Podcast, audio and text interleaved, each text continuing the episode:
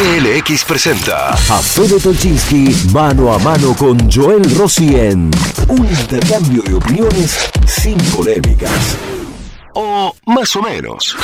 Esto es Fair Play.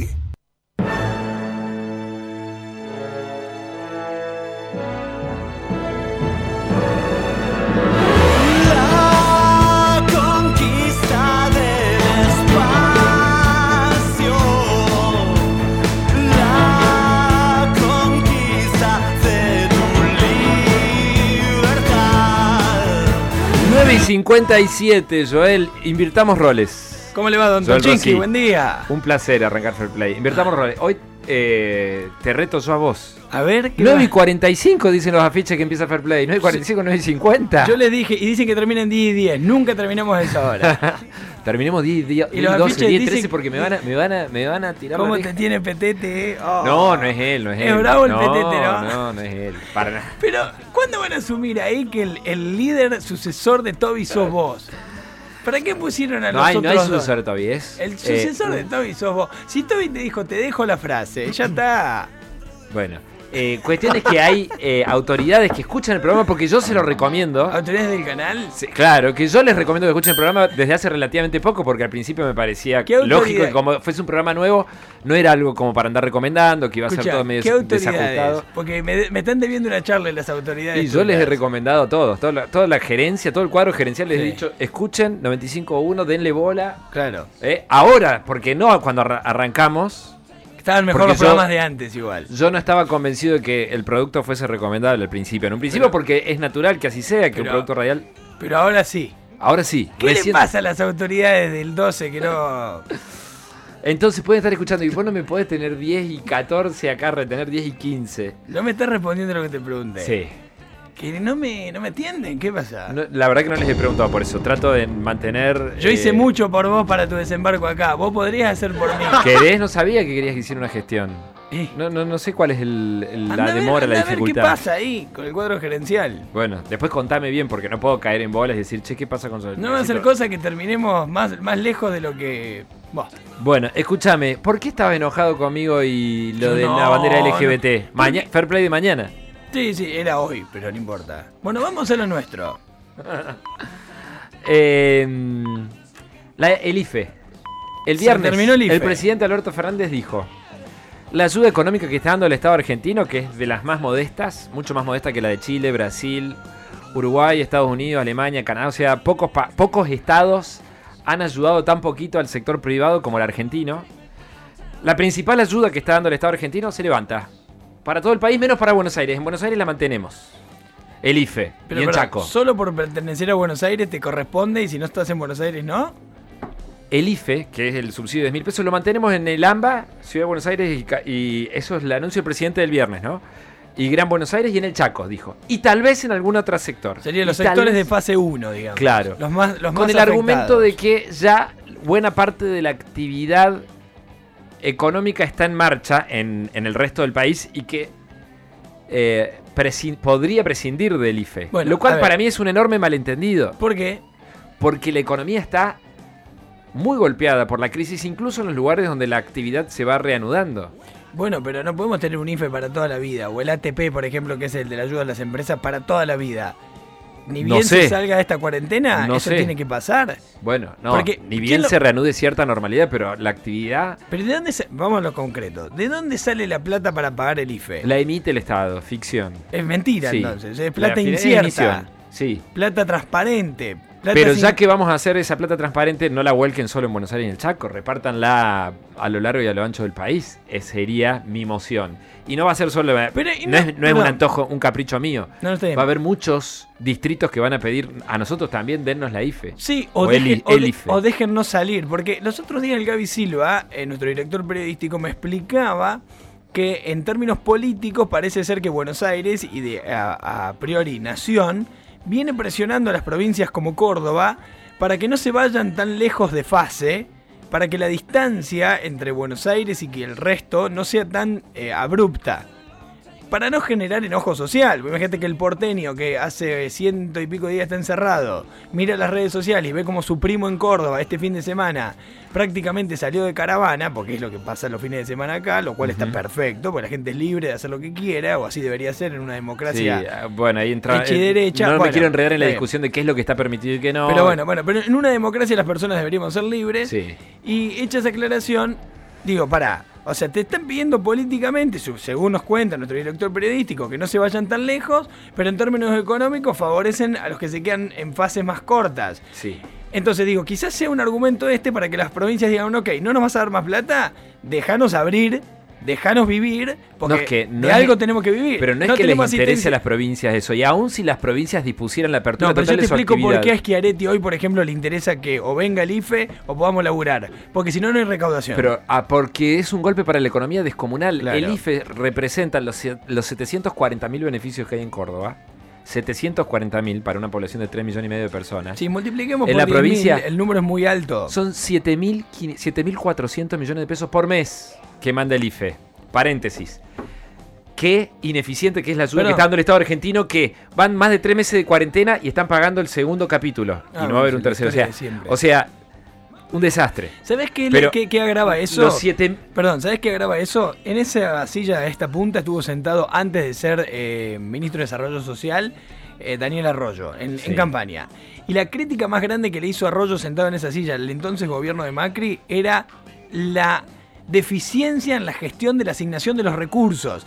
Él dice, hay mucha eh, asistencia social asignada, pero los recursos no llegan porque son ineficientes para hacerlos llegar. Bueno, el pez por la boca muere, hoy la Argentina de Alberto tiene los Sí. mismos errores o peores que la Argentina de Macri. No me quiero poner en, la- en- en abogado de Arroyo, simplemente te digo que la IFE no la paga Arroyo, la paga la ANSES. Pero no importa, una no, pavada, un no, detalle. no, no, un pero para, para, perdóname, Sí. perdóname. Yo no lo critiqué a Arroyo, yo te digo Arroyo, candidato de Alberto en ese entonces, le criticaban al gobierno de Macri que las gestiones de asistencia eran ineficientes. Mirá ahora que el IFE El para la emergencia, Exacto. la emergencia que lleva ya tres meses y medio, vamos pagando la segunda cuota que sería la última para la mayor parte del país recién ahora, cuando estamos transitando el cuarto mes.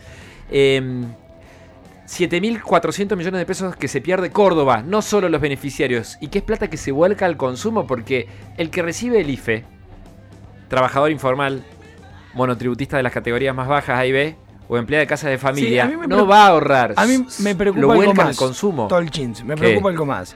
Me preocupa el ATP, que es, la ATP. asistencia, que es la asistencia a las empresas. También, nos, golpea- también nos golpearían Bueno, ahí. Ojo con eso. Ayer, por primera vez de que empezó la cuarentena, fui al shopping. Sí. Yo todavía no fui nunca. El, eh, no vayas. ¿A dónde fuiste? No vayas ¿A porque te vas a, te, eh, te vas a sentir muy, muy... Nunca había visto una situación así. Desolador el es panorama. angustiante. Pero ¿sabes qué es lo más angustiante? La mirada de los laburantes. La mirada del vendedor. Que no tiene nada que ver con el dueño del local. Que a muchos por suerte les va bien y no, no, no dependen de si el local trabaja o no. Ya están salvados, tienen resuelta su vida y la de sus nietos. Muchos. Otros no. Pero perdón, ¿Qué viste? la mirada, la mirada de esos laburantes, solitos mi alma, porque eh, hay algo de gente dando vuelta, pero ¿quién compra si no hay un mango? Y esos laburantes ven que su laburo eh, pende de un hilo. Y las, la salida de la- del ATP a las empresas va a hacer que muchos laburantes se queden sin laburo. Tal cual, tal cual. Escucha, Luis Lumelo es presidente de la Cámara de la Construcción. ¿eh? Que como buena parte de los empleadores vienen aguantando la crisis con la ayuda esta del ATP. El aporte que hace el Estado para pagar parte de los sueldos de los privados, que en Córdoba se reduciría a la mitad. El Estado venía poniendo 33 mil pesos por trabajador, hasta 33 mil, si eso representaba el 50% del salario. Si el salario es más bajo, un salario de 40 mil, ponían 20 lucas. Si un salario de 35, ponían 17.500. Bueno, el tope del ATP ahora pasa a ser, en vez, por empleado, en vez de 33 mil, pasa a ser de 16 mil y pico. ¿eh? Un, eh, un salario mínimo vital y móvil. Esto decía el presidente de la Cámara de Construcción. En la delegación Córdoba de la Cámara de la Construcción hay una cantidad importante de empresas que vienen solicitando la asistencia de emergencia al trabajo y la producción denominado ATP, como una posibilidad cierta que permitió poder afrontar el pago de sueldos y jornales durante estos meses. Este programa significa la única ayuda concreta que se recibe de parte del Estado. Los demás son créditos que incluyen intereses y que en realidad solo terminan endeudando más a las constructoras y tampoco es una solución la postergación de algunos tributos e impuestos. La quita o la reducción de esa ayuda se traduciría lisa y llanamente en el retiro del Estado de una función trascendental que le compete, que es acompañar a todos los sectores en este momento de crisis sanitaria, económica y social por la que se está transitando.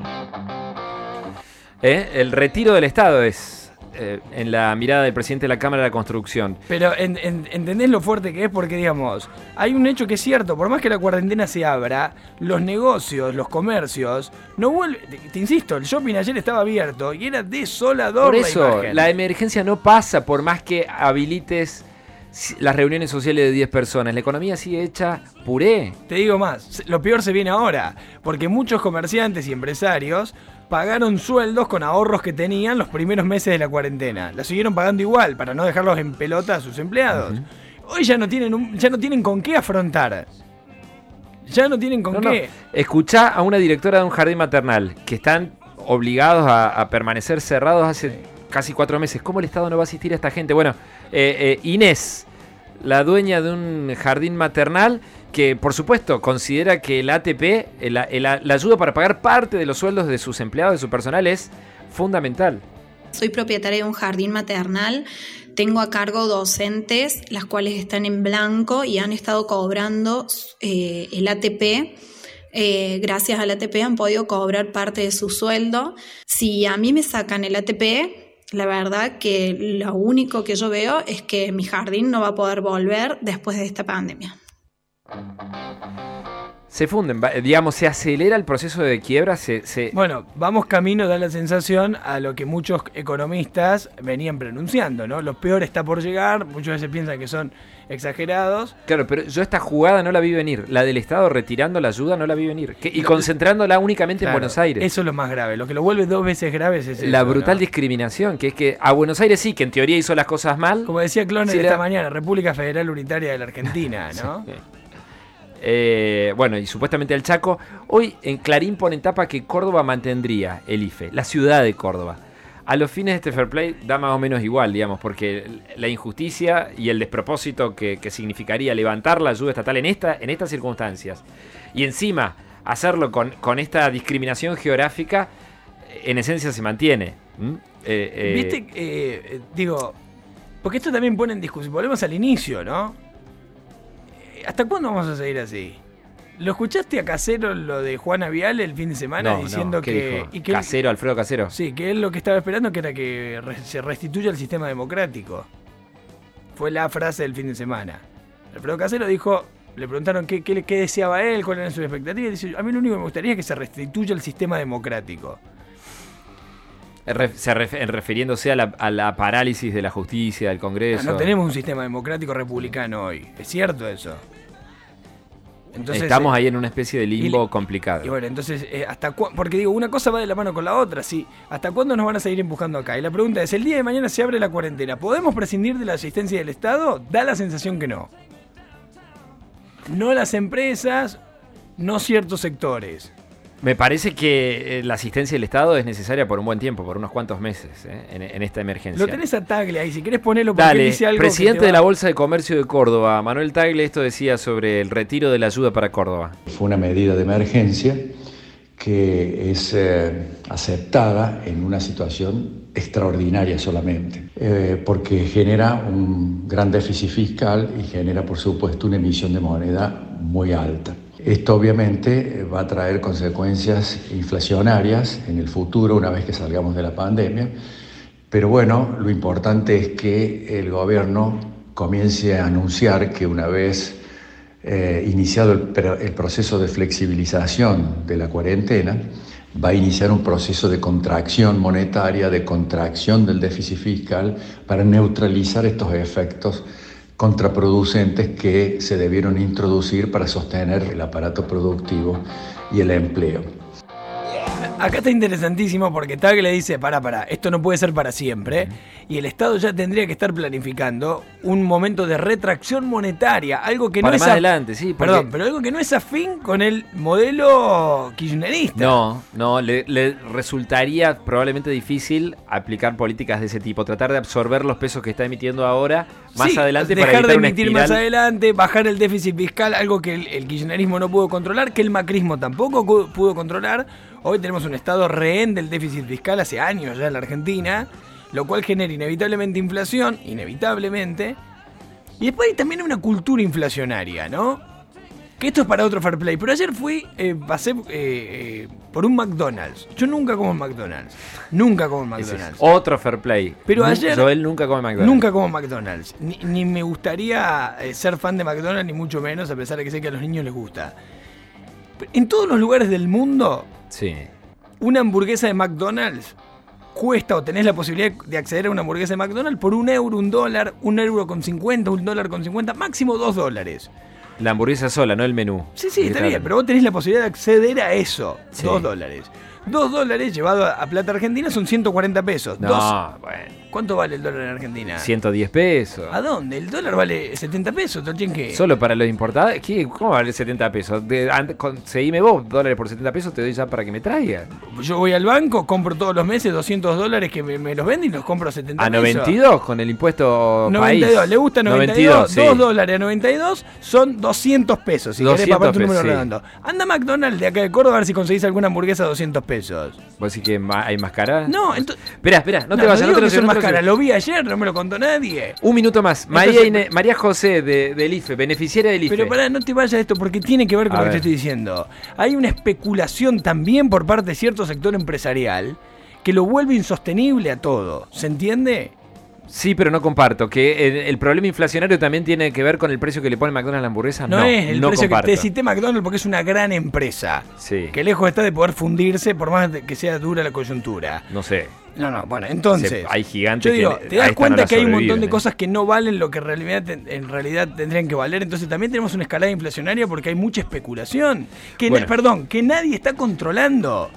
Yo- Me yo- llevaste, me yo- llevaste otro fair play. Me llevaste lo- otro fair play. es que es todo más de lo mismo. María José se queda sin IFE. María José y 740 mil personas más de Córdoba se quedan- escúchame, Sí. antes que le pongas a María José, que ya sé lo que va a decir, va a pedir que sin el IFE no puede llegar a fin de mes. Sí. Yo te pregunto a vos, A ver. ¿hasta cuándo vamos a sostener el IFE? Lo que haga falta, No, pero no, mientras no es lo no, que haga no, falta, mientras no porque la gente también se cinco acostumbra. meses más, ocho meses más, pero seguir Ocho emitiendo. meses más. Lo que Perdón, haga falta, hasta no- que aparezca la vacuna, pero eh, no puedes dejar sin IFE a la gente que ¿Y no ¿Cómo tiene contenés el déficit ingresos. fiscal después? No, pará, pará, pará. No, es, no es lo mismo. re- i- inventar, eh, después lo veremos, es otro, es otro fair play, pero el IFE es imposible de suspender, de terminar.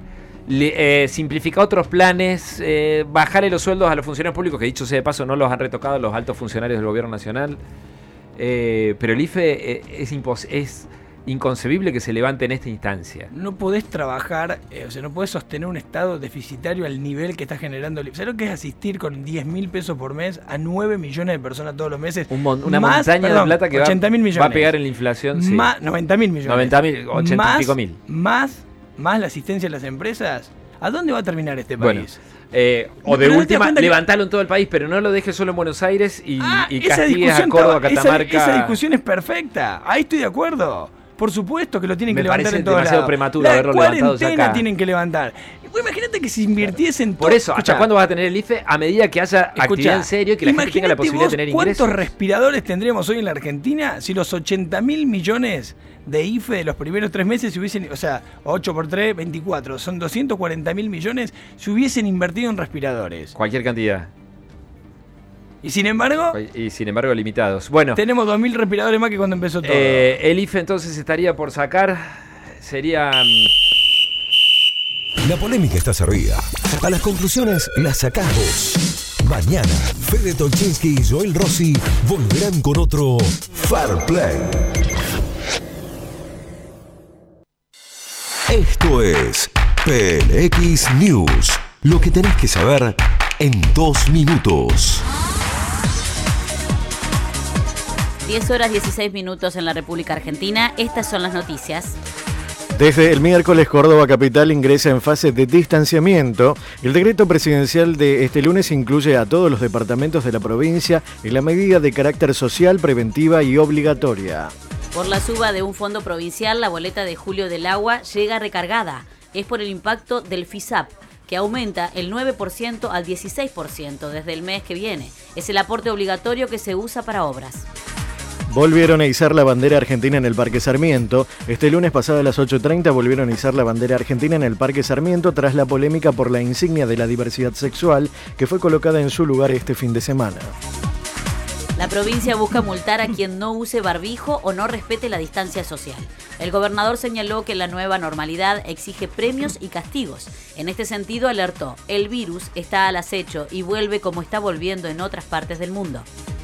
Prorrogan créditos a tasa cero hasta el 31 de julio. La AFIP oficializó hoy la extensión del plazo. Alcanzan monotributistas y trabajadores autónomos. Todos los requisitos para poder solicitarlos están disponibles. Si el COE da luz verde, los gastronómicos podrían volver a abrir esta semana. Será bajo un estricto protocolo que reducirá drásticamente la cantidad de personas que pueden recibir, pero confían en que ese será el primer paso para dejar atrás estos 100 días. Prorrogan créditos a tasa cero hasta el 31 de julio. La AFIP oficializó hoy esta extensión a largo plazo. Liga Española, Real Madrid venció al Español y es el único líder. Fue 1 a 0 con gol de Casemiro a los 46 minutos del primer tiempo. El merengue aprovechó el empate del Barcelona y quedó dos puntos arriba de su rival catalán. Temperatura en Córdoba capital 5 grados 4 décimas, el cielo algo nublado. Para hoy la máxima sería de 16 grados.